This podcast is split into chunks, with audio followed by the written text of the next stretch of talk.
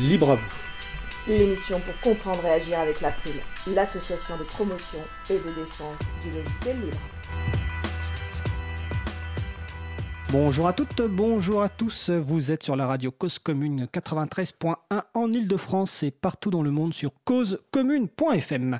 La radio dispose d'un web chat, donc euh, utilisez votre navigateur web préféré et allez sur causecommune.fm. Vous cliquez sur euh, chat et vous rejoignez le salon de la radio. Nous sommes mardi 19 mars 2019, mais vous écoutez peut-être un podcast ou une rediffusion. Soyez les bienvenus pour cette nouvelle édition de Libre à vous, l'émission pour comprendre et agir avec l'April, l'association de promotion et de défense du logiciel libre. Je suis Frédéric Couchet, son délégué général. Euh, avec moi également mon collègue Étienne Gonu et Patrick Creusot en régie. Donc bonjour Étienne et bonjour Patrick et je vous présenterai ultérieurement les invités pour cette émission. Le site web de l'April, donc c'est april.org. Vous y trouvez déjà une page avec des références concernant cette émission, qui sera mise à jour après l'émission, évidemment, en fonction de nos discussions et des liens que l'on citera. Je vous souhaite de passer, euh, je vous souhaite plutôt une excellente écoute. Alors, on va passer au programme de cette émission. Nous allons commencer dans quelques secondes par la chronique de Marie-Odile Morandi, les transcriptions qui redonnent le goût de la lecture. Donc normalement, Marie-Odile est avec nous par téléphone. Bonjour Marie-Odile. Bonjour. Alors on se retrouve euh, dans quelques secondes. D'ici une quinzaine de minutes, notre sujet principal portera sur les logiciels libres pour l'image et la vidéo. Alors avec moi en studio, donc il y a Géant Pagès. Bonjour Géant. Bonjour. Et Lionel Alorge. Bonjour Lionel. Bonjour. Et ensuite, après ce sujet, euh, nous passerons euh, à un point sur la directive droit d'auteur à quelques jours du vote en séance plénière au Parlement européen, avec notamment Anne-Catherine Lorrain qui travaille auprès des groupes des Verts européens au Parlement européen. Donc tout de suite, place au premier sujet. Alors nous allons commencer donc par l'intervention de Marie-Odile Morandi qui s'occupe du groupe transcription pour l'April. La chronique de Marie-Odile est intitulée les transcriptions qui redonnent le goût de la lecture. Donc Marie-Odile va nous présenter des coups de cœur. Donc quels sont tes coups de cœur aujourd'hui, Marie-Odile? Pas tout à fait des coups de cœur aujourd'hui. Euh, nous sommes bombardés de tous côtés de mauvaises nouvelles, d'attaques à nos libertés. Nous avons souvent l'impression d'un monde sans issue. Aujourd'hui, je souhaitais faire un petit clin d'œil à nos auditeurs et à nos auditrices et leur parler de personnes et de projets qui nous élèvent et qui, n'ayons pas peur des grands mots, élèvent l'humanité tout entière, car ces personnes font de la politique au sens noble du terme. Je souhaitais donc vous parler, avec le soutien de transcription, d'un Italien et d'une Italienne qui font carrière en France, et quelle carrière? Alors, de qui souhaites-tu nous parler, Italien et Italienne? La première personne dont il s'agit, c'est Roberto Di Cosmo. Celles et ceux qui s'intéressent à l'informatique savent qu'il est impliqué depuis très longtemps, voire depuis toujours, dans la défense des logiciels libres. Diverses transcriptions de ses interventions ont été publiées. Je voulais rapprocher trois transcriptions récentes qui concernent la présentation de son projet Software Héritage. Par ordre chronologique, en avril 2018, Roberto est intervenu à la conférence des Vox. C'est une conférence annuelle des communautés de développeurs à Paris. Et son intervention était intitulée Software Héritage, pourquoi et comment préserver le patrimoine logiciel de l'humanité? En septembre 2018, Roberto a participé à une émission autour de la question RFI, Radio France Internationale, intitulée Pourquoi une bibliothèque universelle des logiciels et j'ai vu que cette émission avait été rediffusée en février 2019. Et récemment, lors de l'émission Libre à vous du mardi 12 février 2019, nous avons eu la chance et le grand honneur d'écouter Roberto et vous de bavarder avec lui mais j'imagine que vous vous connaissiez déjà. Alors, comme tu le dis, nous avons reçu Roberto donc, le 12 février. Et Roberto, on se connaît euh, depuis une vingtaine d'années maintenant. Donc, le podcast de l'émission est disponible sur le site de l'April. Et évidemment, comme tu viens de le citer, la transcription est également disponible sur le site de l'April. Euh, peux-tu nous rappeler l'objectif de Software Heritage? Alors, je cite, l'objectif du projet, c'est de collecter, organiser, préserver et rendre accessible à tous et à tous le code source de tous les logiciels disponibles. Il s'agit donc de l'archivage de tous les codes sources de tous les logiciels disponibles dans le monde. C'est la création d'une bibliothèque universelle des logiciels. C'est donc un projet d'envergure mondiale. En lisant les transcriptions, vous pourrez connaître la genèse de ce projet. Vous trouverez les liens vers ces transcriptions sur le site de l'April à la page de référence de l'émission d'aujourd'hui. Et est-ce que tu considères que l'idée de Roberto est une idée géniale, novatrice, que personne d'autre avait eu avant?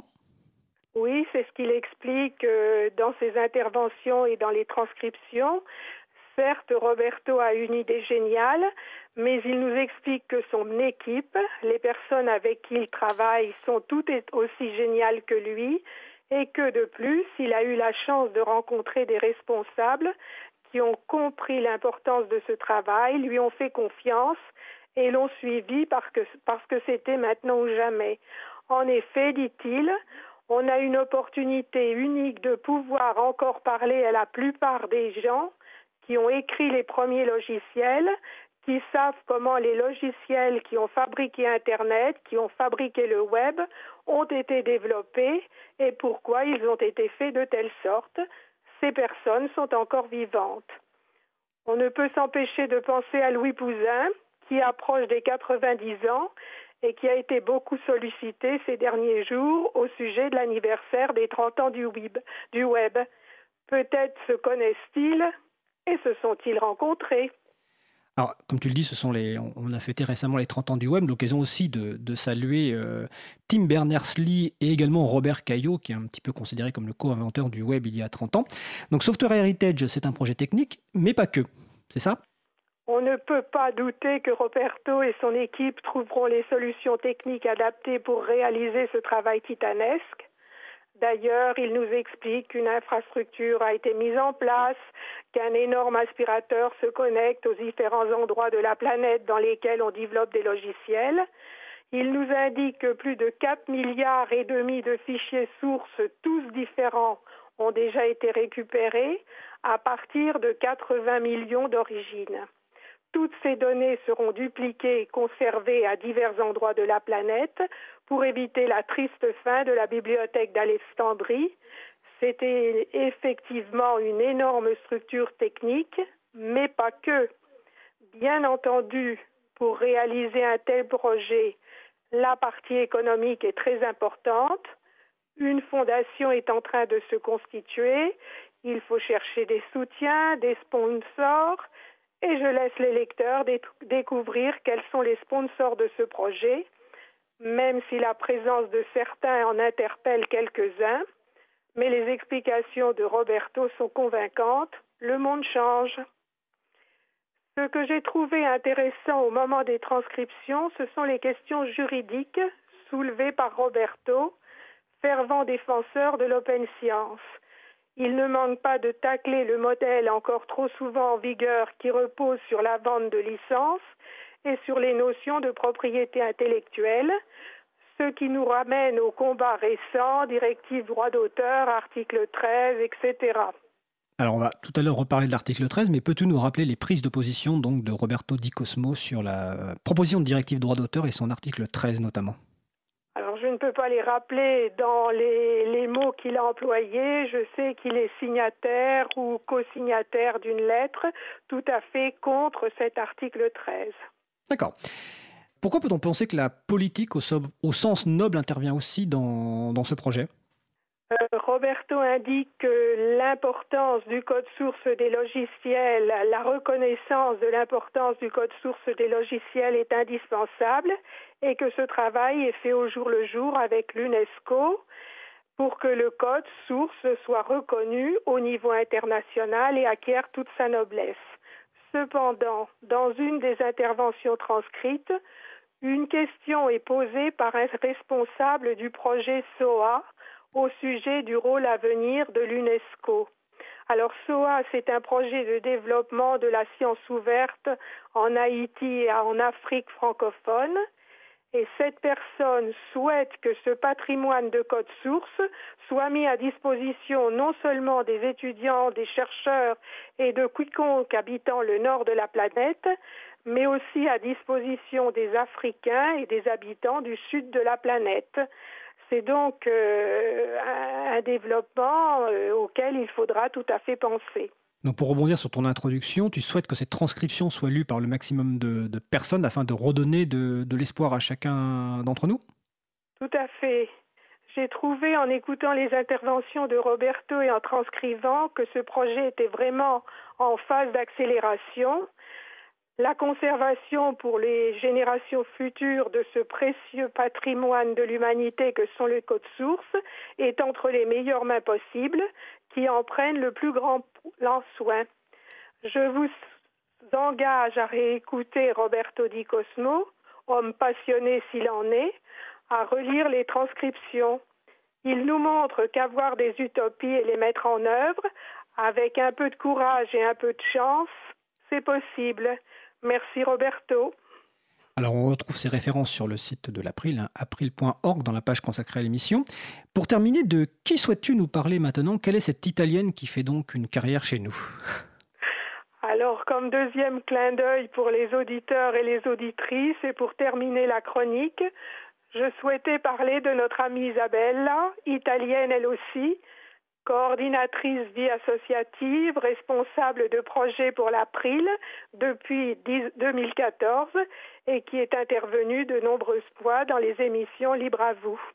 On peut écouter et lire les, les transcriptions des entretiens qu'elle a eus au fil des mois, que ce soit avec les organisateurs des rencontres mondiales du logiciel libre, de la fête des possibles, du Festival des libertés numériques ou du libre en fête. Personne ne lui échappe. Ce que je voulais souligner, c'est que le 29 mai 2018, elle était intervenue pour présenter le groupe de travail sensibilisation de l'Abril, dont le but est de réaliser, de proposer des outils de communication pour sensibiliser le public au logiciel libre, nous dit-elle.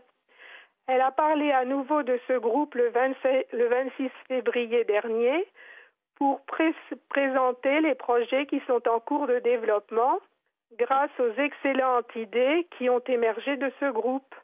Le jeu de GNU basé sur le jeu de loi et le catalogue de fiches destiné à expliquer quelles sont les principales actions menées par l'April. Elle indique que tous ces projets permettront de faciliter le travail des bénévoles, des animateurs, des animatrices des stands. Donc, si vous voulez participer au groupe sensibilisation, vous trouverez toutes les explications sur la page de référence en allant consulter, par exemple, la transcription de l'émission du 26 février.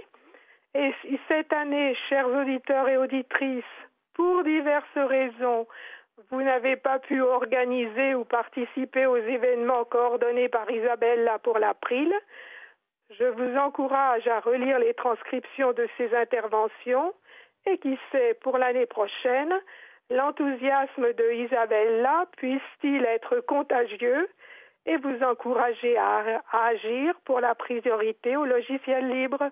Ben merci Marie-Odile pour ce clin d'œil et cette mise en valeur du travail d'Isabella donc euh, Vanni, qui est ma collègue à l'April et évidemment celle d'Étienne Connu. Donc je précise que Isabella sera présente la semaine prochaine dans l'émission justement pour faire sa chronique Le libre fait sa com et parler notamment d'actions de sensibilisation.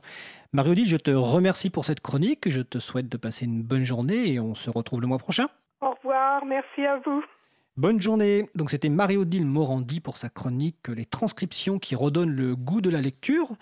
Nous allons faire une pause musicale. Nous allons écouter Why A par Silva de Allegria et on se retrouve juste après.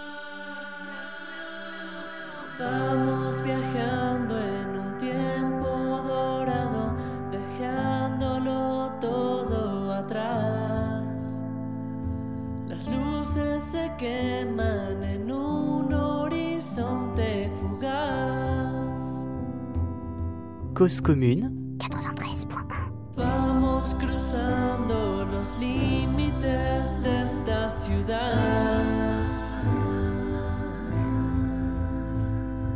Una gran montaña de miedos hay que atravesar.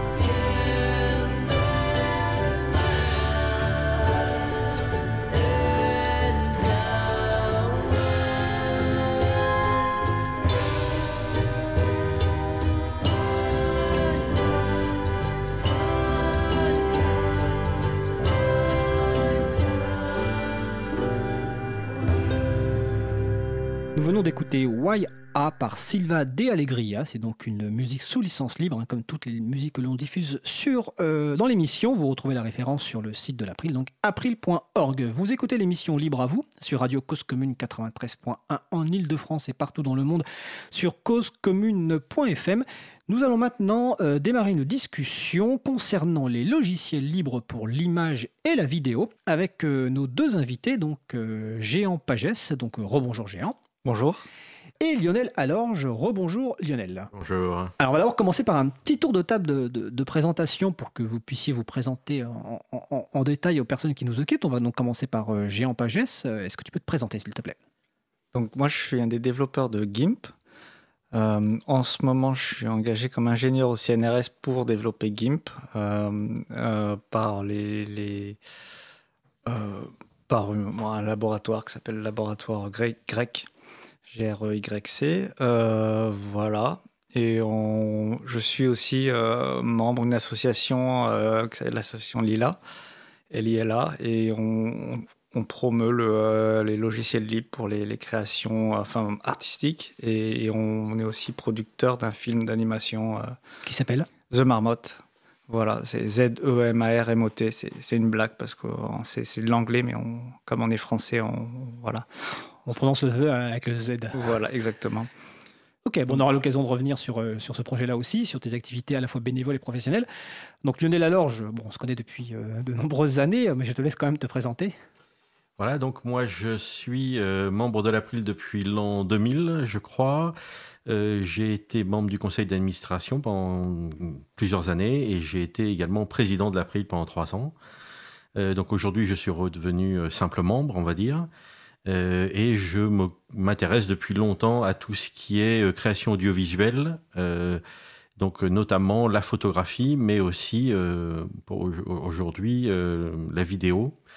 Et donc voilà, c'est l'occasion de venir parler un petit peu des outils que j'utilise, qui sont des outils libres.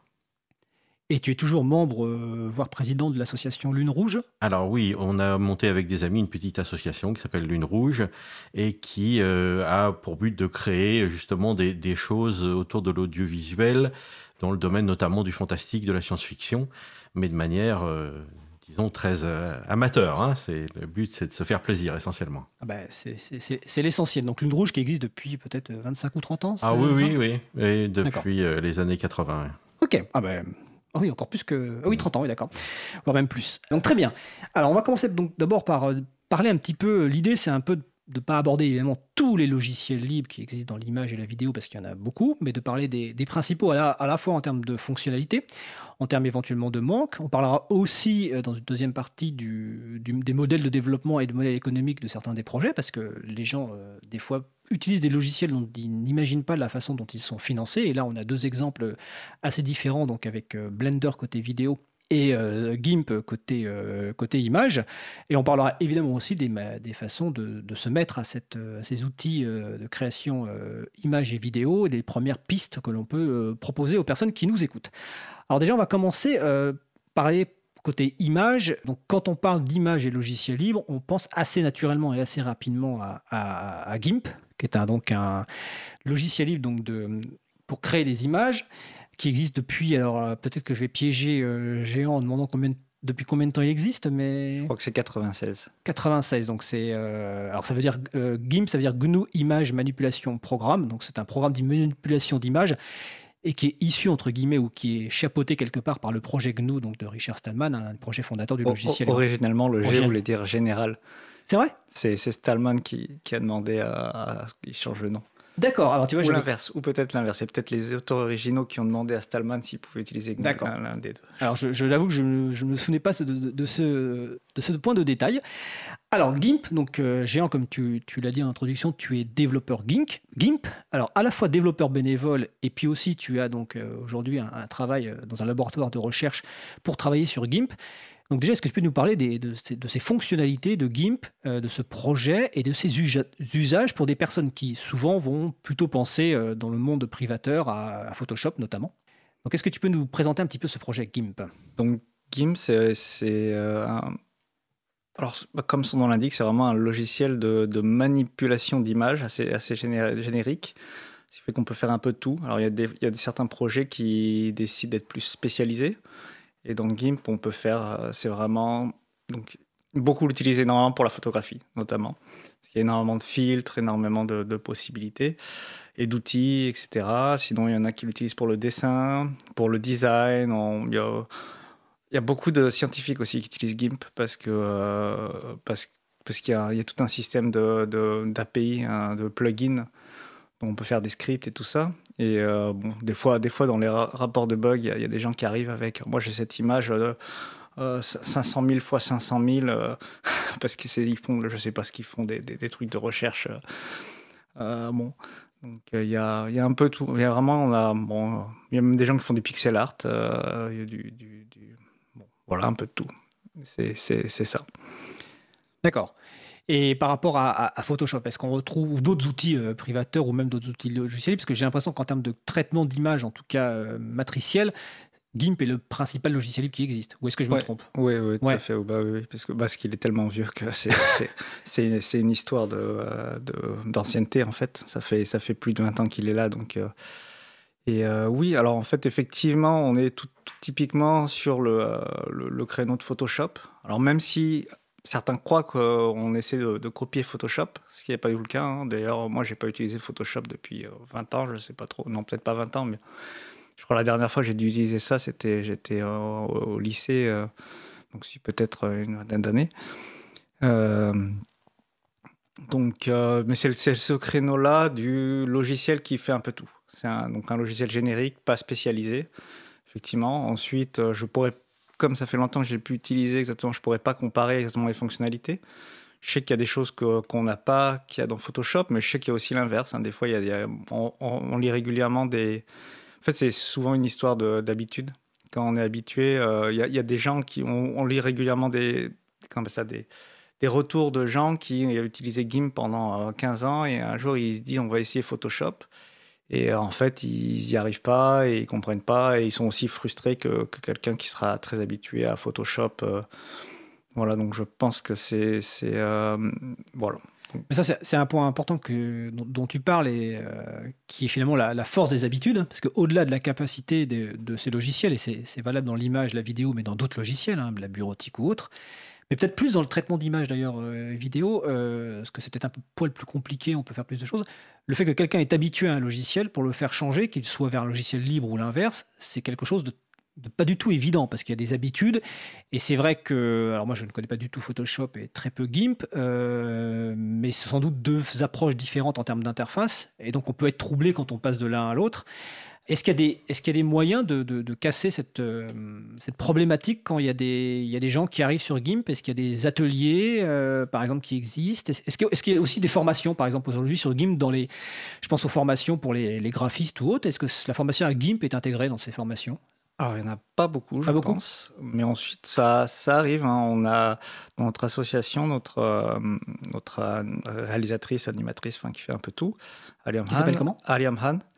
A, a, donné, par exemple, des cours à l'université de Cergy-Pontoise. alors, c'était sur, une, sur quatre jours, je crois, à deux classes.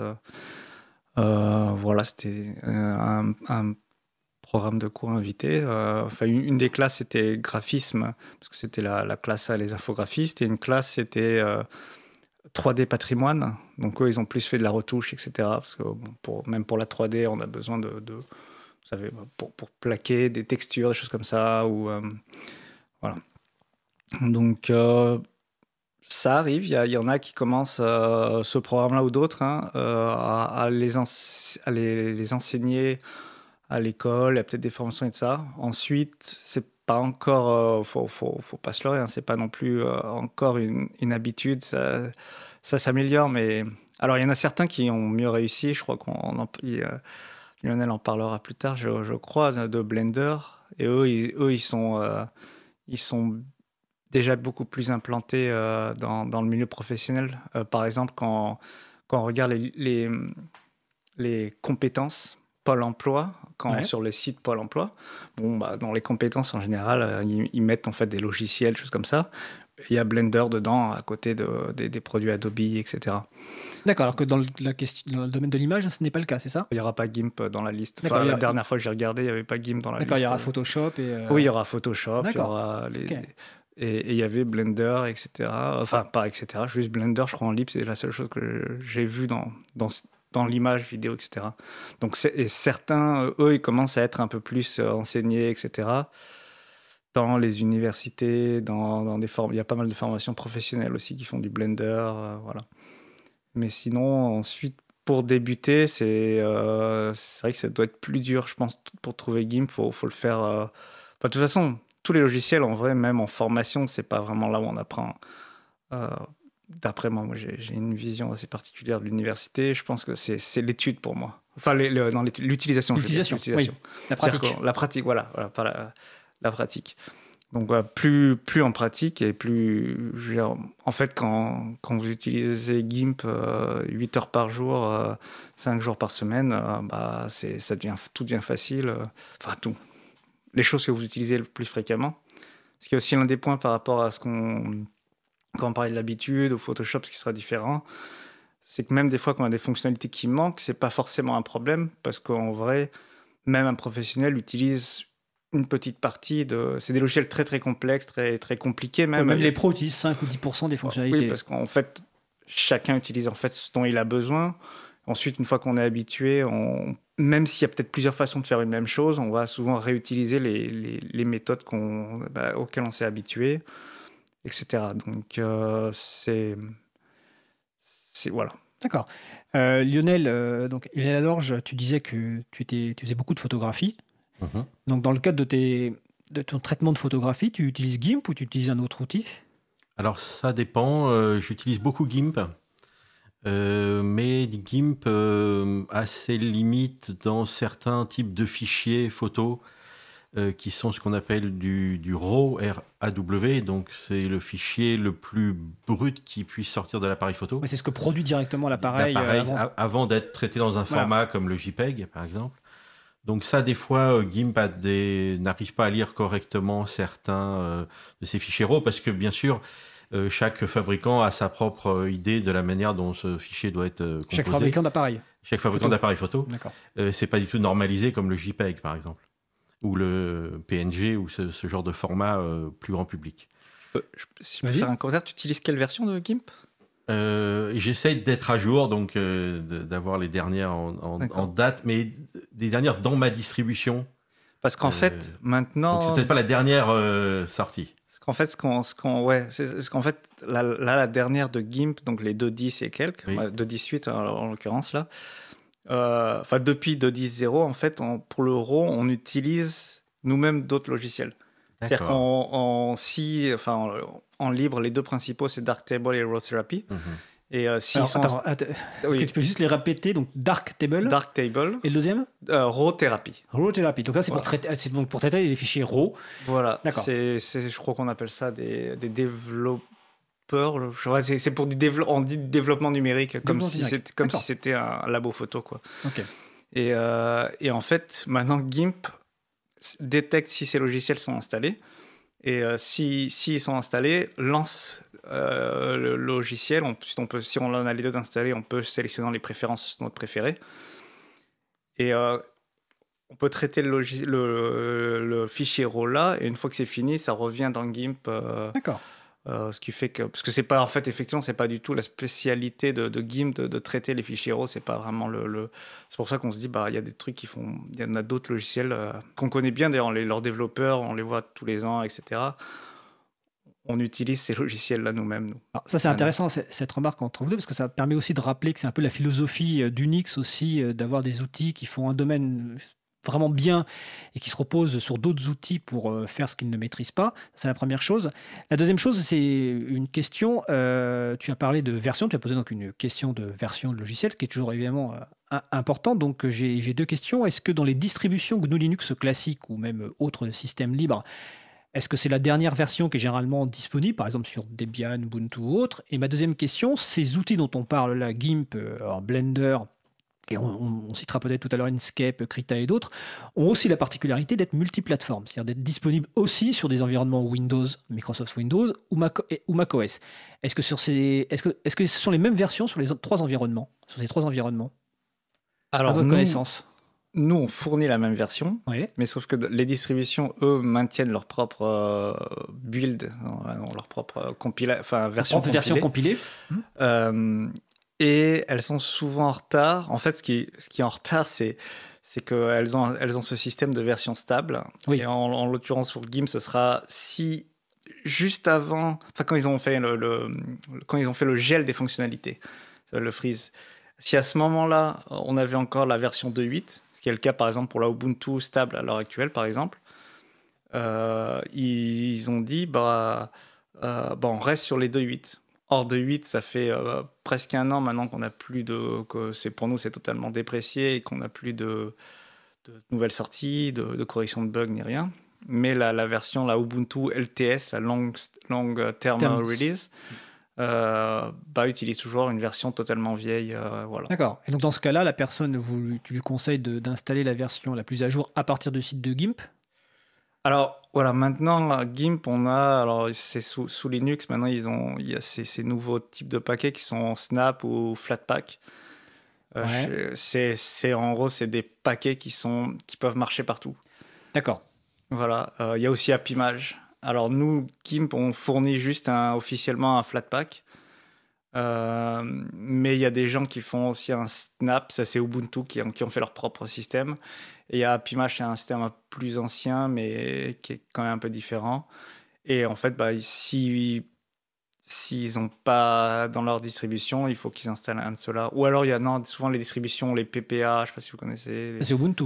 Voilà, ça c'est Ubuntu par PPA. Je sais pas ce que ça veut dire, mais. Je sais pas ce que ça veut dire, mais c'est des paquets en fait, pareil, fournis par, par d'autres personnes, par des tiers. En fait, c'est pas des paquets. Oui, c'est ça. C'est pas des paquets officiels euh, de, fournis par Ubuntu, mais c'est des paquets fournis par des tiers. Donc en tout cas, au-delà de tous ces aspects, ces mots techniques euh, que sans doute les gens sont un peu perdus, mais même moi d'ailleurs, euh, je, je n'ai pas forcément tout, euh, tout saisi dans le détail. L'important, c'est de se dire bah, s'il y a peut-être des fonctionnalités, ou enfin, en tout cas, de vérifier la version qui est disponible sur son environnement et de vérifier par rapport à la version officielle actuelle, bon, par exemple de The Gimp, et je poserai même, la même question pour Blender, et éventuellement donc de mettre à jour, parce qu'effectivement, sur un certain nombre de distributions GNU Linux, notamment Debian, là, je venais de vérifier. En fait, moi, je suis sur une version qui n'est pas stable de Debian, c'est une version qu'on appelle de test. C'est la version 2.10 quand même de Gimp qui est installée. C'est la version de test. Voilà. Mais les personnes qui sont souvent sur une version stable, donc par exemple, euh, chez moi, à la maison, les, autres ordinateurs sont sur une version stable. Donc c'est effectivement GIMP 2.8. après, ça dépend des fonctionnalités qui sont requises. Hein. Pour, pour beaucoup de gens, ça suffira. mais des fois, il faudra mettre la version à jour. Est-ce que et donc ma, question par rapport à Windows et Mac, c'est euh, oui, tu as, tu as répondu, vous bah, fournissez la version à jour. D'accord. c'est plus facile, ils ont des installeurs, quoi. Ou Mac, un paquet DMG, là. D'accord. Euh. En tout cas, c'est important de savoir, c'est que les personnes qui aujourd'hui utilisent un système privateur, hein, que ce soit Microsoft Windows ou macOS, peuvent tester GIMP et le jour où elles migreront vers un système entièrement libre, elles retrouveront GIMP et normalement la même version avec les mêmes fonctionnalités. Sur Blender, euh, donc logiciel de, vidéo, c'est un peu le même principe en termes de version? Oui, alors Blender, euh, c'est un, logiciel qui a été créé dès le départ pour... Euh, les, créateurs voulaient maîtriser leur interface. Donc en fait, l'interface, donc tout ce qui apparaît sur les fenêtres, a été défini à partir de zéro. Et donc, ça facilite. Donc, du coup, ce, le logiciel n'est pas, n'est pas lié à, un système d'exploitation. Il n'est pas lié, euh, par exemple, à Windows ou à euh, un système. Ils n'ont pas utilisé une librairie, enfin une bibliothèque de, de, fonctions, de fonctions préexistantes pour construire leur interface. Ils sont repartis vraiment de zéro. Ce qui leur permet de le livrer pour euh, toutes les interfaces. Voilà, donc ça, ça a permis assez facilement de faire des variantes, enfin des, des versions pour chaque système d'environnement, non seulement les plus connus, donc euh, macOS et Windows, mais aussi pour d'autres euh, plus exotiques, euh, Spark, des choses comme ça. Donc ça, ça, permet une grande variété d'environnements. D'accord. Pour GIMP, c'est marrant, c'est la même chose en fait. GIMP a créé son propre toolkit, le GTK. C'est vrai, oui. Historiquement, qui après a été récupéré qui, bah, par GNOME, bah, notamment. GNOME, etc. et bah, GTK, ça, ça veut dire euh, GIMP Toolkit. Là. Alors GNOME, c'est un environnement de bureau euh, disponible sur des environnements libres. Il y en a d'autres qui s'appellent K2E et autres. Euh, n'hésitez pas à aller dans les fêtes d'installation de logiciels libres ou dans, aller voir des groupes d'utilisateurs et d'utilisatrices pour découvrir ça. Alors sur le salon, on, nous apporte des, des contributions utiles parce qu'on cherchait ce que vous voulez dire PPA. Ça veut dire Personal Package Archive, donc une archive de paquets personnels, donc fournie effectivement par des tiers et non pas par Ubuntu. Alors, on va parler un petit peu aussi euh, de, Blender. Donc Blender, historiquement, c'est pas un logiciel libre, si je me souviens bien, Monsieur Lalorge. Voilà. Voilà. donc historiquement, c'est un logiciel privateur. C'est ça. Alors euh, même au départ, euh, il y a une notion qui est le fait que les premières versions ont été faites par une entreprise au sein de l'entreprise pour être utilisées en interne. Donc c'est ce qu'on appelait les logiciels à façon. C'est-à-dire c'est des logiciels qui ne sont pas destinés à être diffusés. Et quand euh, le, développeur a voulu euh, commencer à diffuser son logiciel, il l'a fait dans une manière qui était à l'époque relativement classique, qu'on appelait le shareware ou le partagiciel en français. C'est-à-dire que les gens pouvaient gratuitement euh, récupérer le logiciel, l'essayer, et puis si ça leur convenait, à ce moment-là, on les encourageait à payer une certaine somme, et notamment ça leur permettait d'avoir des fonctionnalités supplémentaires, par exemple. Euh, et donc, c'est comme ça que Blender a commencé à se faire connaître du grand public. Mais donc, c'est pas un logiciel libre. Il faut bien insister sur la différence entre. Ce n'était pas un logiciel libre. Ce n'était pas un logiciel libre. C'est ça. Il faut bien insister sur la, différence, c'est que le logiciel libre apporte euh, donc les fameuses quatre libertés euh, qu'un shareware n'apporte pas. Il n'y a que éventuellement la liberté zéro, c'est-à-dire celle d'utilisation, et encore, elle est limitée, comme on vient de dire, puisqu'il faut payer pour certaines fonctionnalités. Et donc, euh, l'histoire est intéressante parce que du coup, euh, ce logiciel a commencé à eu, un certain succès euh, parce qu'il n'y avait pas beaucoup de, solutions, on va dire, entre guillemets, gratuites pour l'utilisateur. donc, il a été beaucoup utilisé, mais l'entreprise qui l'avait, qui le diffusait, qui s'appelait Not a Number, une entreprise néerlandaise, en 2002 a fait faillite parce que les gens qui avaient investi dedans ont constaté qu'ils n'arrivaient pas à gagner d'argent avec ce modèle économique.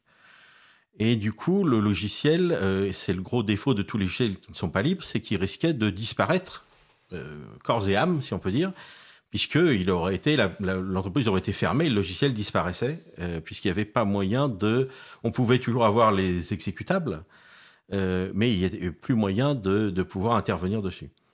Et donc le développeur principal, euh, qui s'appelle euh, Ton Rosendahl, euh, a donc essayé de sauver en, quelque sorte son logiciel en demandant aux investisseurs de le rendre public. Et donc, et, alors au début, en tout cas, de, au moins d'autoriser sa diffusion.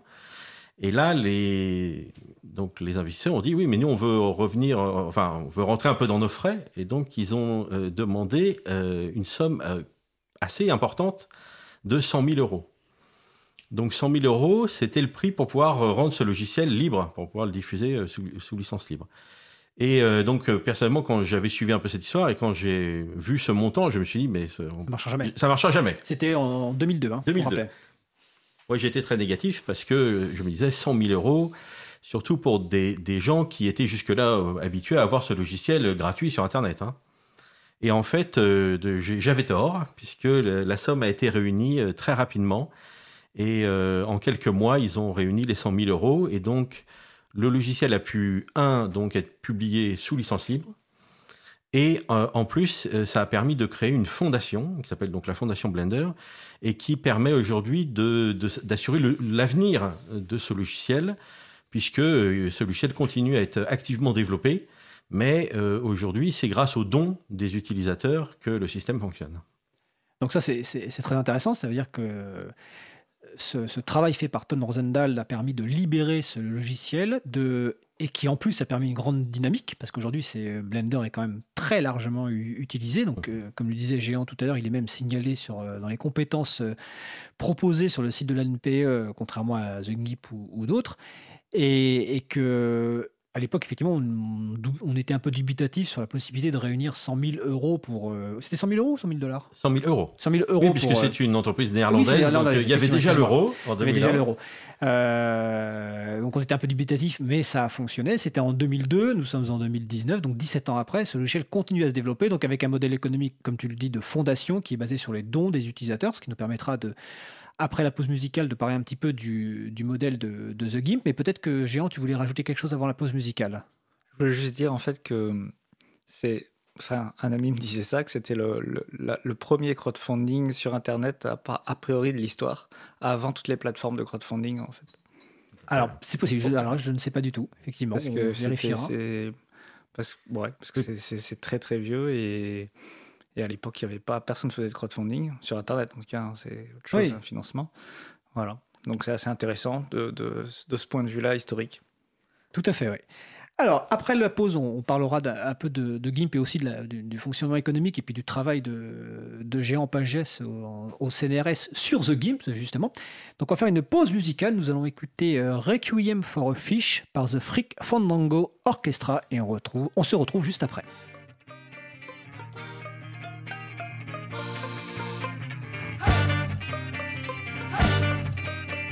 Commune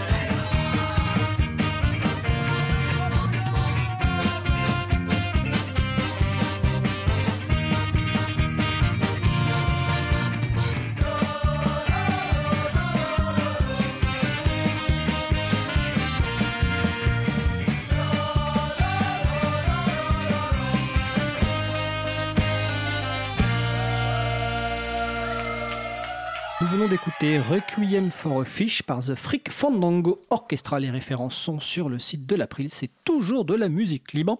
Et vous écoutez toujours l'émission Libre à vous sur Radio Cause Commune 93.1 et partout ailleurs sur causecommune.fm. Avant la pause, nous discutions de Blender, logiciel privateur de vidéo devenu en 2002 suite à un lancement de financement participatif pour un montant de 100 000 euros, un logiciel libre aujourd'hui euh, qui est très utilisé en plein développement. Nous allons revenir sur la vidéo après pour parler d'un autre logiciel qui s'appelle KD1 Live qu'utilise euh, donc euh, Lionel Alorge. Mais avant cela, on va revenir sur euh, GIMP et un petit peu le fonctionnement bah, justement du, modèle économique de GIMP, de GIMP, comment il se développe et aussi pour savoir un petit peu comment se fait-il que Géant PassGS est payé par le CNRS pour développer sur GIMP. Donc Géant, est-ce que tu peux nous expliquer un petit peu tout ça? Voilà, alors, bon, déjà, GIMP lui-même n'a pas vraiment de modèle économique. c'est un, logiciel entièrement communautaire. Euh, ils ont, on peut faire des donations parce qu'ils utilisent. Euh, alors, Gnome est né de GIMP, mais maintenant Gnome, ils ont plein de sous, ils ont une fondation, etc. Et en fait, euh, GIMP, on va dire un compte entre guillemets chez, chez, Gnome, donc on peut donner en fait pour GIMP par l'intermédiaire de Gnome. Mais cet argent n'est utilisé que pour, par exemple, du, du, matériel, pour les contributeurs, et puis aussi pour tous les ans les faire se rencontrer, notamment au Libre Graphics Meeting, qui, qui est une conférence annuelle euh, de logiciels libres pour le graphisme. Euh, choses comme ça. Mais ça, ça ne peut pas payer, euh, comme il n'y a pas vraiment de, il n'y a pas d'entité légale euh, pour GIMP, on, ça paye pas de salaire ni rien de ce genre. Donc c'est principalement du développement communautaire bénévole. Voilà. D'ailleurs, le, le, mainteneur principal, on, est en gros trois gros développeurs chez GIMP à l'heure actuelle, donc il n'y a vraiment pas grand monde. Et des petits patchs et de ça d'autres gens, mais les, on est trois à faire euh, la plupart des choses. Et, les deux euh, autres sont, sont, sont, situés où physiquement? Alors, euh, alors, oui, oui, oui, le, mainteneur, Michel Naterer, Mitch, il est en Allemagne. Alors, lui, il, est, il, a une librairie.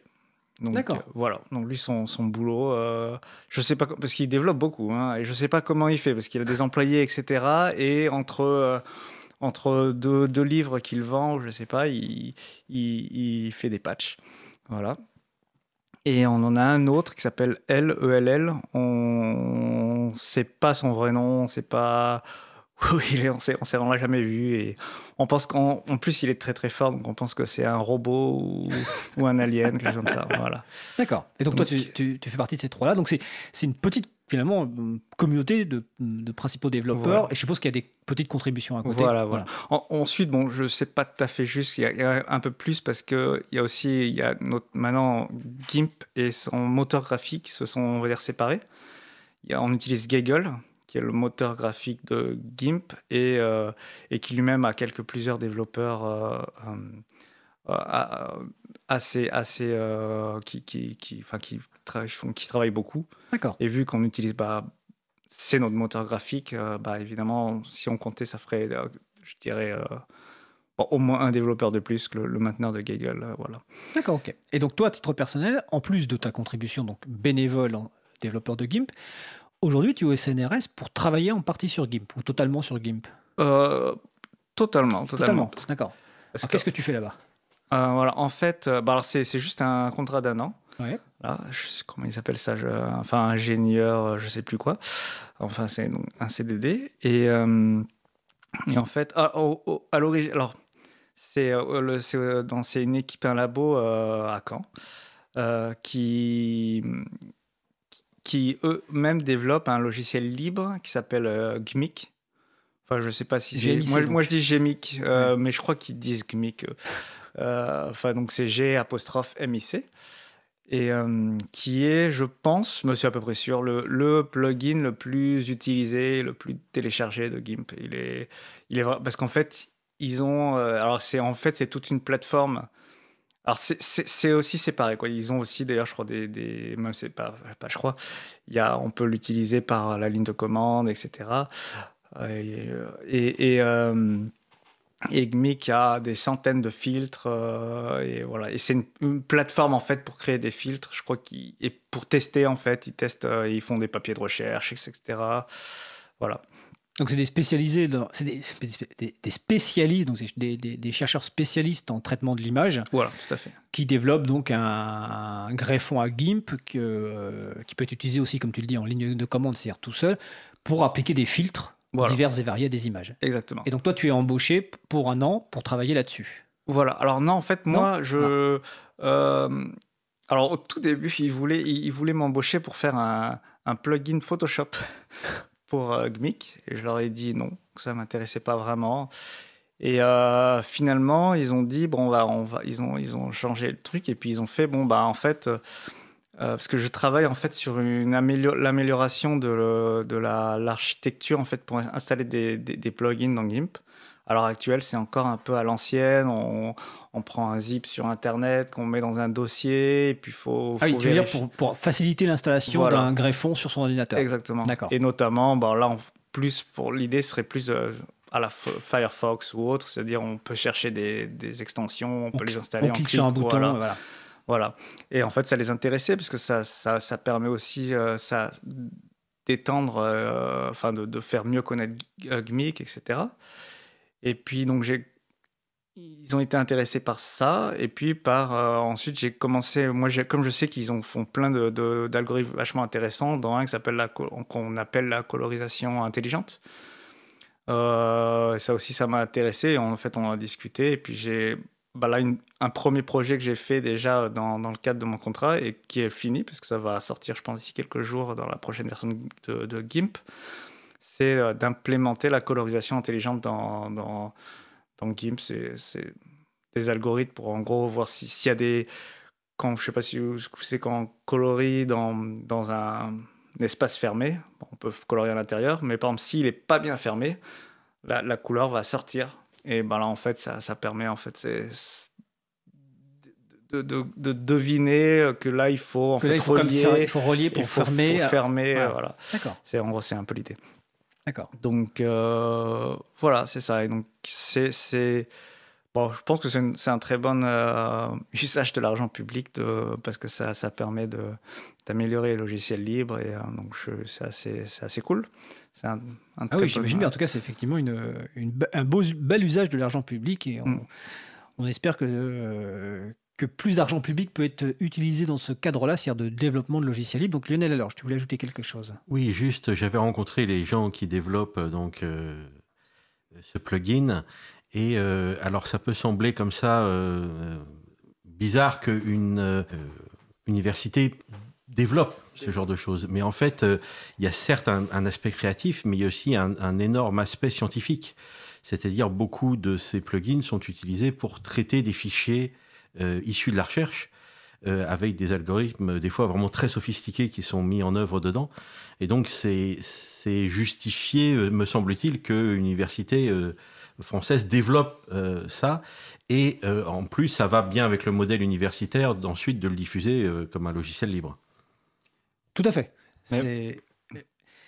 Euh, alors Lionel, tout à l'heure, tu nous as parlé de, Blender, donc de, son modèle économique, enfin de son modèle économique, de son modèle de libération et d'aujourd'hui l'aspect fondation. Donc Blender, c'est un outil de, création de, vidéos, mais c'est pas le seul qui est utilisé. Il y en a d'autres. Et toi, je crois que tu utilises beaucoup euh, un logiciel qui s'appelle KDN Live. Est-ce que tu peux nous en parler un petit peu? Oui, c'est ça. Alors, KDN Live, c'est un logiciel pour faire du montage vidéo. Donc, l'idée, c'est d'avoir fait des, euh, images animé, euh, donc typiquement tourné avec une caméra ou de nos jours avec un, téléphone. Et euh, on veut pouvoir rassembler ces images pour faire un tout cohérent, pour faire quelque chose d'intéressant.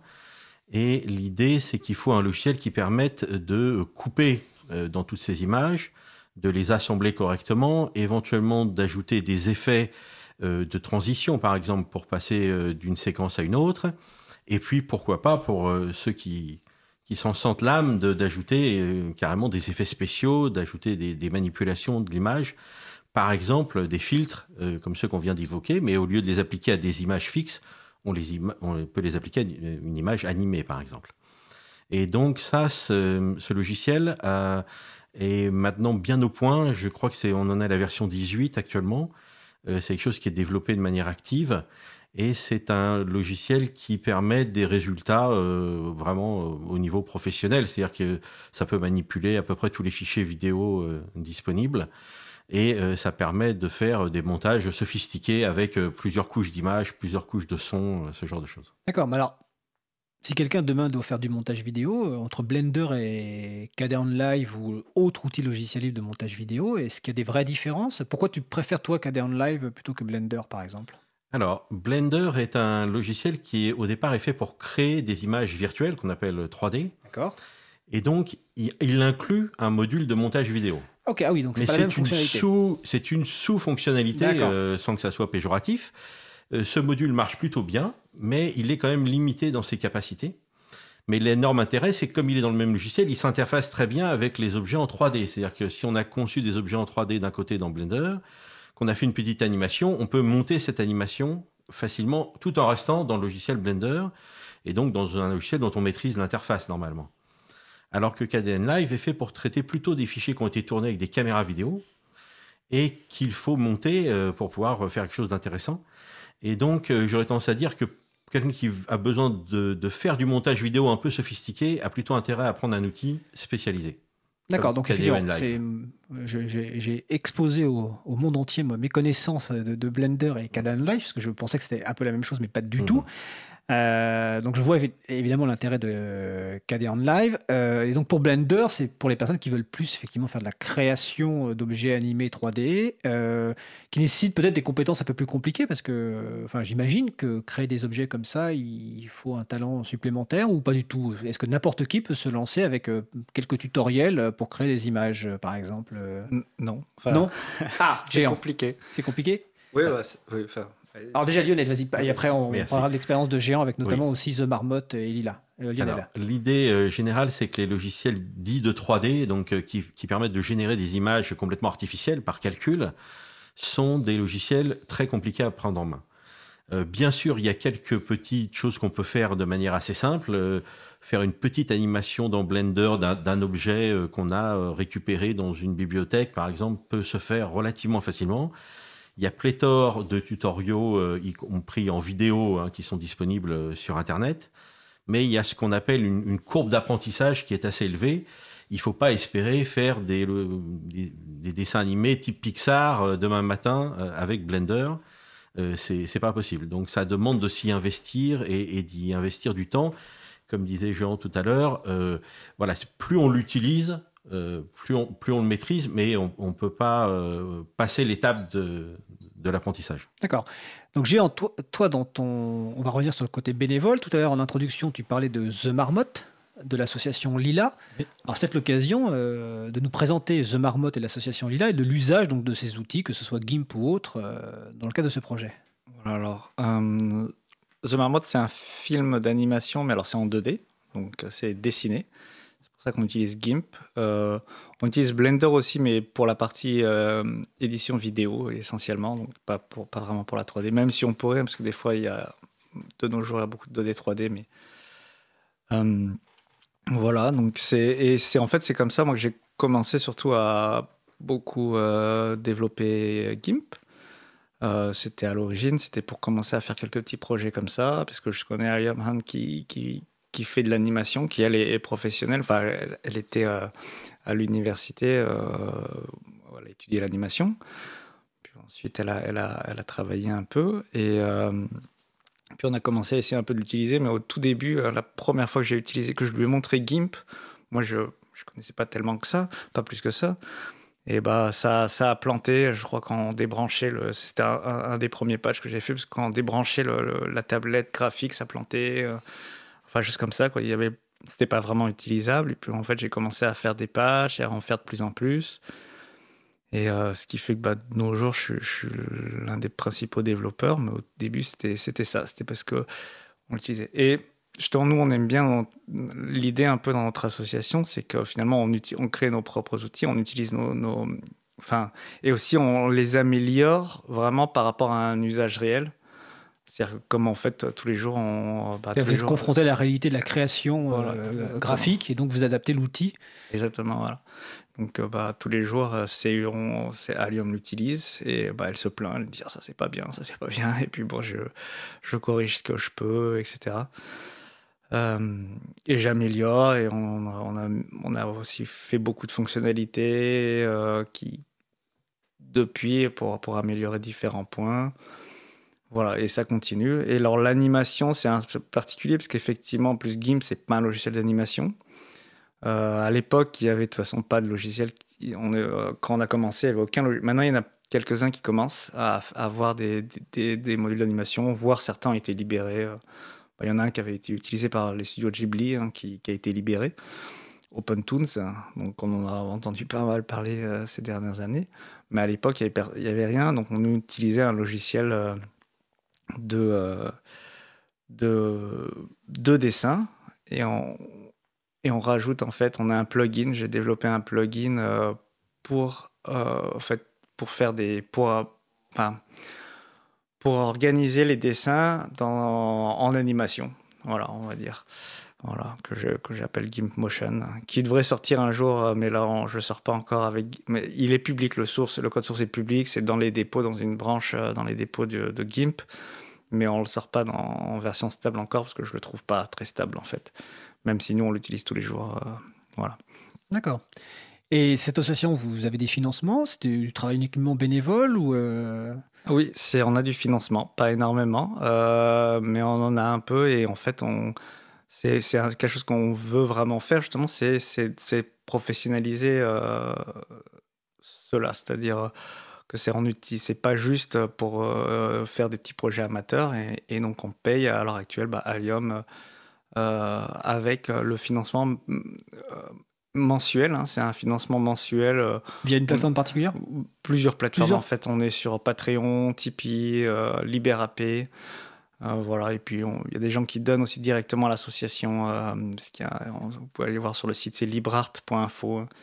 voilà, donc qui et les gens, en fait, parce qu'il y a, en fait, il y a pas mal de, il y a des, plusieurs centaines de, de, personnes hein, qui, bah, parce qu'on améliore énormément le logiciel d'une part, et parce qu'on fait un film qui lui-même sera libre, hein, le, le, film euh, licence Creative Commons by essai, donc c'est un peu comme la GPL. C'est partage à l'identique. Voilà, tout le monde peut le télécharger, le, l'échanger, etc.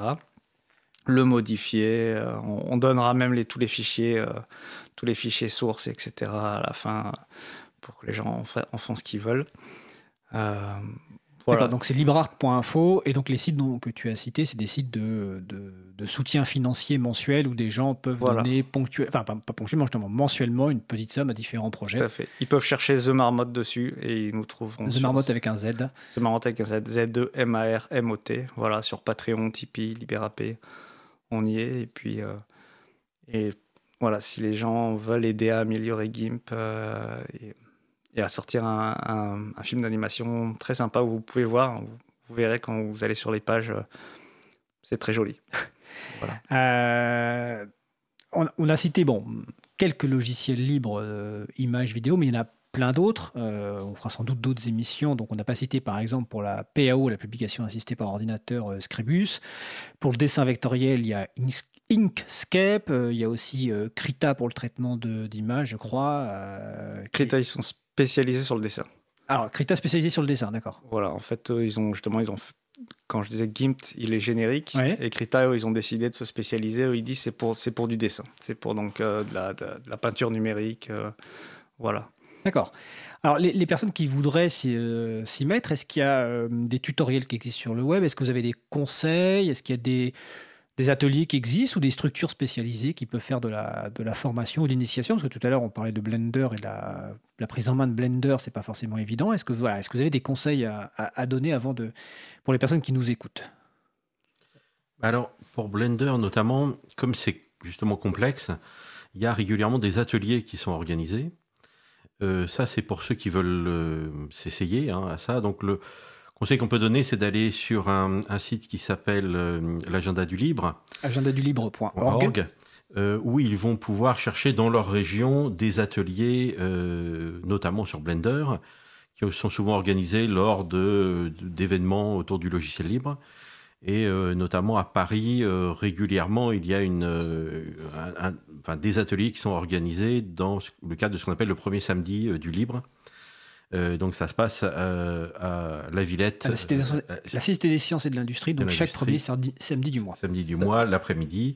Et là, il y a régulièrement un groupe d'utilisateurs de Blender euh, qui s'appelle le Bug, donc le, Blender User Group, groupe, qui se réunit et qui peut aider les gens et notamment mettre un peu le pied à l'étrier. Et après, si des gens veulent se spécialiser, alors il y a des formations beaucoup plus, on va dire, professionnalisantes mais qui sont à ce moment-là euh, payantes. D'accord. Alors sur le salon, on, nous signale un site web euh, qui est sur YouTube, hein, avec donc des vidéos, euh, des tutoriels en vidéo pour Inkscape et, GIMP. Donc c'est Charlotte Boulanger, qui ne pouvait pas assister à l'émission finalement, mais qui nous suit quand même, qui nous signale ces tutos. Donc on va les, les, rajouter sur la page de référence sur le site de l'April.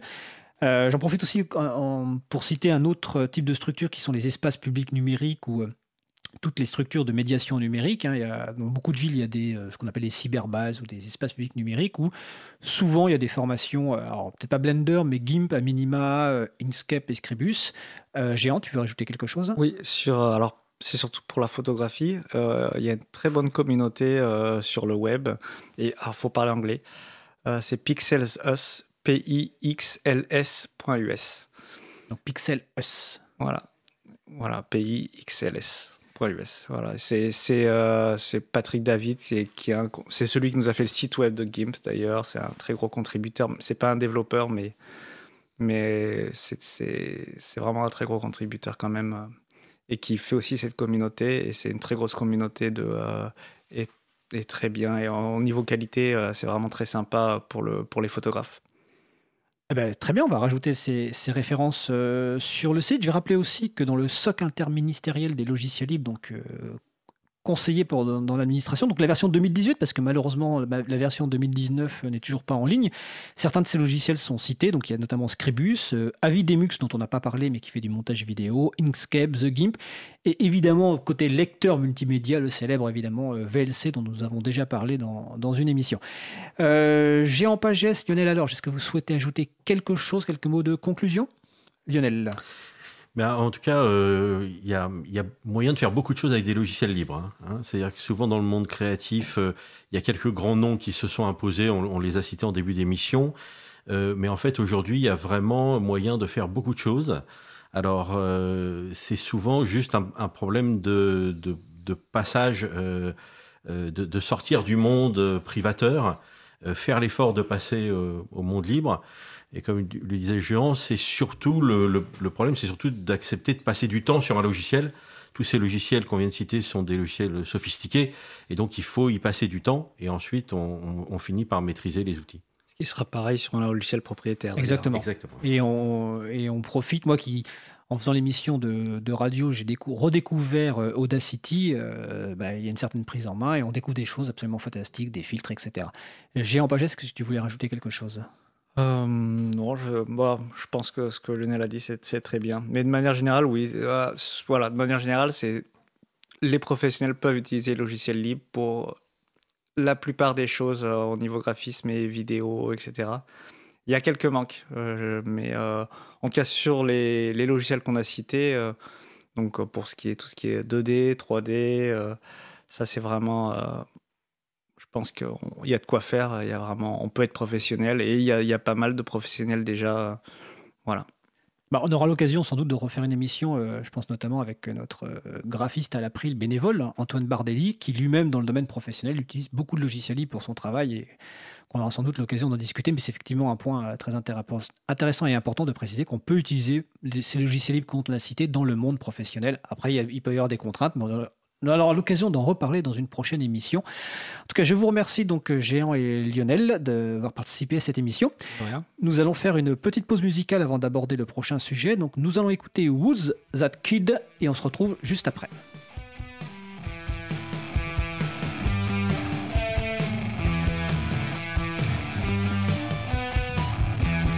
Cause commune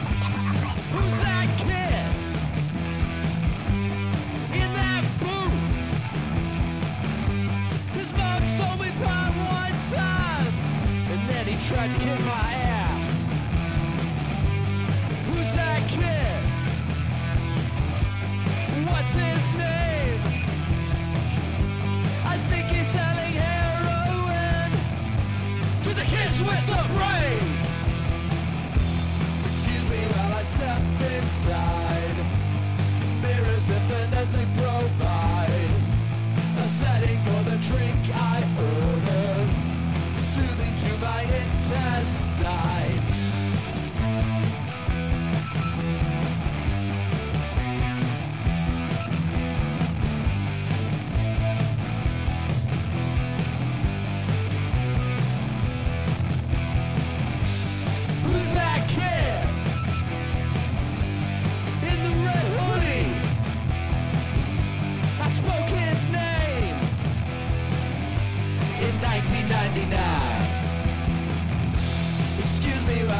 Step inside. Mirrors infinitely provide a setting for the drink I ordered, soothing to my intestines. Signal with your hands aside. You seem like the angry type. I'm sipping at a original.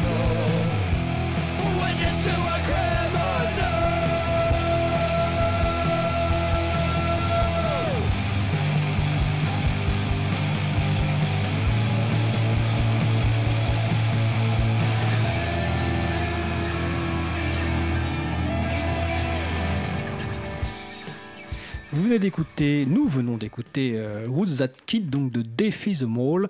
La référence est sur le site de l'April et évidemment c'est sous licence libre. Nous allons aborder notre sujet suivant, donc je vais bientôt passer la parole à mon collègue Étienne Gonu.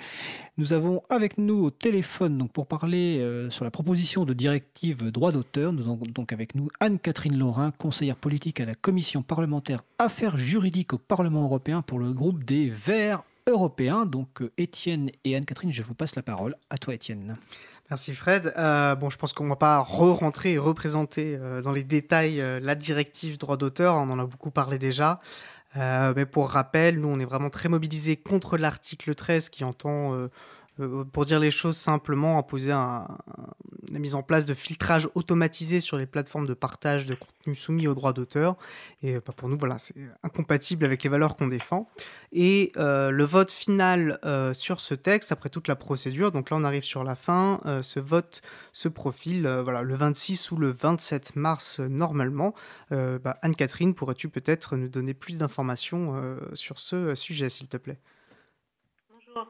Euh, alors effectivement, pour le moment, le vote aura lieu en principe le mardi. C'est toujours ce qui est sur l'agenda de la plénière euh, de la semaine prochaine. Mais on fait en sorte que euh, le vote soit décalé à mercredi. Ne serait-ce que pour respecter un peu la logique des choses parce qu'on a un vote sur un autre dossier copyright qui est cette, ce règlement transformé en directive qu'on appelle SATCAB et qui sera voté mercredi et qui a été conclu euh, il y a déjà deux mois. Donc ce serait logique de garder les deux votes euh, ensemble. D'accord. On on ne sait pas encore. Il y aura une, une réunion de la conférence des présidents du Parlement euh, jeudi. On en saura plus à ce moment-là. Entendu. Euh, alors, nous, euh, on, vous l'a dit, souvent. hein, L'enjeu pour nous euh, est de cette mobilisation et donc de faire euh, comprendre aux parlementaires pourquoi on considère que ce texte est aussi dangereux. Et donc, une partie extrêmement importante de cette mobilisation, c'est de prendre contact avec ces parlementaires. Idéalement, je, je pars appel- en, les appelant, et ça peut être aussi par écrit. Voilà, en fait, l'idéal, c'est de faire les deux. Euh, quel est toi ton, sentiment peut-être au sein du Parlement européen, auprès des, parlementaires européens? Alors on sait notamment que pour les parlementaires français, en, général, ils sont plutôt en faveur malheureusement de la directive, sauf dans le groupe euh, Europe Écologie Les Verts pour, euh, que tu conseilles politiquement. Alors, quel est ton sentiment euh, euh, général euh, sur le... Ce sera, ce sera serré parce que, euh, vous vous rappelez, en septembre, on était un peu dans la même situation où on avait euh, gagné notre vote pour, euh, pour mettre en cause le, le- le mandat pour commencer les négociations de trilogue à l'époque. On avait en gagné en juillet. juillet et ensuite en septembre, on avait pu voter sur des amendements sur la proposition avant de, de commencer les trilogues. Et euh, au niveau de la procédure, aujourd'hui, c'est le vote final sur le résultat final des, des, des négociations dites de trilogue entre la Commission, le Conseil et le Parlement. Donc on est un peu dans la même situation, sauf que ce qui est mieux de notre perspective, c'est que euh, la campagne publique a grandi et bah, évidemment ça dépend des, des, pays, mais notamment en Allemagne, qui est le, le pays d'origine de, notre shadow rapporteur, Julia Reda, c'est devenu quelque chose de, de, très présent. Oui, on a même vu des manifestations dans la rue, hein, ce qui est quand même sur ce genre de sujet voilà. euh, pas anodin. Et, euh, et, donc on voit nous aussi, c'est vrai qu'une campagne amplifiée, et euh, d'où l'importance aussi de participer, de donner encore plus corps et de profiter de, de cette, euh, de cette mobilisation oui. plus forte. Je pense qu'on a vraiment une ouverture là qui était peut-être pas euh, qui était plus difficile à anticiper il y a quelques mois et là il y a une fenêtre de tir euh, on, a, on, a, on, peut on peut on peut renverser cette directive c'est pas un espoir fou hein. oui, tout à fait et là je sors d'une discussion de groupe euh, avec tous les enfin, la plupart des députés du groupe pour discuter du dossier de la stratégie euh, la semaine prochaine, d'ici la semaine prochaine. Et évidemment, toutes ces manifestations, surtout en Allemagne, rappellent euh, ce qui s'est passé pour ACTA, pour euh, TTIP. Bon, le rapprochement est, est, facile à faire, mais disons que tout ça a marqué les esprits dans les, dans les années précédentes, donc les députés le, le considèrent. Super. Ça, c'est à prendre en compte. Est-ce que tu as peut-être une personne là qui, se, qui, se trouverait l'énergie, enfin qui, souhaiterait se mobiliser, qui souhaiterait contacter et d'appeler euh, un de ses parlementaires. Alors, pour info d'ailleurs, on le répète, hein, il y a une, campagne Save Your Internet, saveyourinternet.eu. Bien sûr, on vous mettra le lien qui vous propose une liste avec les coordonnées des parlementaires. Est-ce que tu as des conseils peut-être euh, de fond, de forme sur ces prises de contact pour euh, peut-être motiver les personnes et faciliter cette démarche? Bah, en tout cas, je pense que beaucoup de gens ont, ont déjà l'habitude et sont plus expérimentés que moi pour faire ça. Mais euh, oui, c'est quelque chose qui est, qui est, important. Bon, les emails, tous les, tous les députés en reçoivent beaucoup, mais un email avec euh, des bons arguments et assez court, euh, sans trop de pièces jointes, c'est toujours utile pour, pour leur bureau, pour les assistants en charge. Et ils sont réceptifs, j'imagine, au fait de voir que des gens se mobilisent. Aussi. Pardon? Ça a un impact, j'imagine. Ils sont réceptifs quand les gens se mobilisent, quand ils reçoivent euh, voilà, ce genre de. Oui, ils voient qu'il y a quelque chose qui se passe, ça c'est sûr. Oui, oui.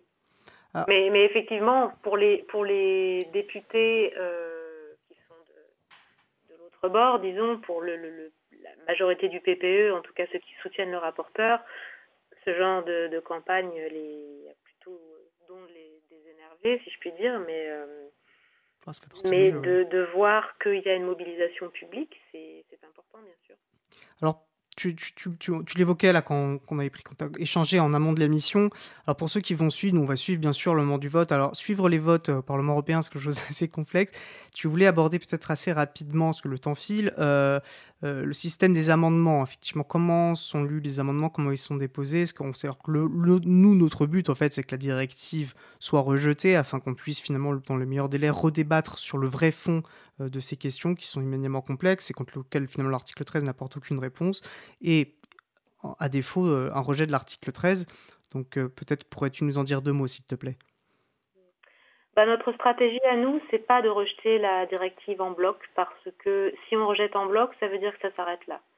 Euh, pour, comme tu dis, donner une nouvelle chance de débat sur le fond, il faut que le mandat soit substantiellement changé pour redémarrer la discussion euh, lorsque le nouveau Parlement euh, prendra place au mois de juillet. C'est notre stratégie. Il y aura un amendement de rejet forcément qui sera déposé, pas par nous, mais peut-être sans doute par d'autres groupes politiques. Ça, ce sera voté en premier, de toute façon, un rejet du, texte dans son entier. Euh, c'est une procédure de première lecture classique, ce qu'on appelle comme ça, une règle de première lecture, euh, sur le résultat du, trilogue. Euh, et automatiquement, un délai pour amendement est ouvert. Le délai, en fait, est jusqu'à demain à 13h. Donc, notre stratégie est de ne pas aller dans tous les sens, parce que quand on va dans tous les sens et on dépose des amendements partout, euh, ça porte à confusion et le message ne passe pas et on se trouve avec un texte qui n'a ni queue ni tête. Donc, on va se concentrer sur des amendements de suppression des articles 11 et 13. Donc l'article 13, vous le connaissez bien, tu l'as mentionné tout à l'heure, et l'article 11, c'est sur le, droit des éditeurs de presse euh, pour les usages en ligne, ce qu'on appelle aussi le ancillary copyright. Oui, la ruling tax, enfin voilà. Euh, qui est tout un autre Donc dossier. on propose de, de supprimer ces deux articles et de ne pas proposer d'amendements correctifs ou substantiels. Quoi. Entendu. Euh, très bien. Euh, Donc, ce qui, ce qui- je peux me permettre, ce qui veut dire que pour les personnes qui vont contacter des parlementaires, c'est la stratégie à soutenir. C'est pas forcément un rejet de la directive entière, mais c'est le vote de ces amendements de suppression des Voilà. articles 13 Voilà. sur euh, les outils de filtrage et l'article 11 sur les droits voisins pour les éditeurs de presse. Voilà, c'est se débarrasser de ces deux articles nocifs. Parce qu'il faut quand même prendre en compte le fait que euh, pendant les négociations de trilogue, on a réussi à obtenir certaines choses, un article nouveau sur les œuvres du domaine public, euh, des exceptions qui prennent en compte les, licences libres, euh, des choses qui sont très positives au niveau de la rémunération des artistes. Il y a des choses qui sont moins bien, c'est sûr, mais tout n'est pas euh, à jeter avec le bébé. Donc ce serait dommage de voter, de rejeter la directive, parce que je le redis, ça s'arrête là. Il n'y aura, plus- il y aura, plus- il y aura plus rien avant je ne sais pas quand. Mais si on vote un texte amendé, ça veut dire que on demande au Conseil de, de faire une deuxième lecture avec le Parlement. D'accord. Donc, Donc, ça veut dire qu'il y de d'autres négociations finalement. trilogues qui vont commencer euh, à partir de, du prochain Parlement, donc peut-être pas en juillet, parce que après les élections, c'est euh, en juillet que le nouveau Parlement euh, Oui, tout à, à fait. travailler. D'ailleurs, c'est un point important. C'est que ces l'été, élec- par exemple. Et comme il y a les élections, ça, ça joue énormément aussi parce qu'on sait que voilà, ils peuvent être sensibles euh, à la mobilisation parce que comme Ah, ils pour la campagne, oui. il faut pas hésiter aussi à appuyer là-dessus. Euh, on va, malheureusement, arriver à la, conclusion de notre point. Je rappelle peut-être juste que le 21, euh, le 21 mars, euh, c'est la journée, une sorte de journée appel à mobilisation euh, à niveau européen. Il y aura peut-être notamment certaines pages Wikipé- Wikipédia dans certaines langues qui seront en blackout, c'est-à-dire fermées pour la journée. Certainement le site de l'April aussi, voilà, pour marquer finalement notre opposition. au système de censure et comme tu le dis voilà c'est vraiment le cœur du danger et dans ces articles 11 et 13 et c'est vraiment pour contre cela qu'il faut euh, se mobiliser Bah, vraiment je te remercie Anne-Catherine pour toutes ces précisions et, euh, Avec plaisir. et on continuera voilà, à se battre contre ces articles jusqu'au bout merci beaucoup Oui, Merci Anne-Catherine, bon courage. Merci, merci, au revoir. Petite jingle musicale avant les dernières annonces.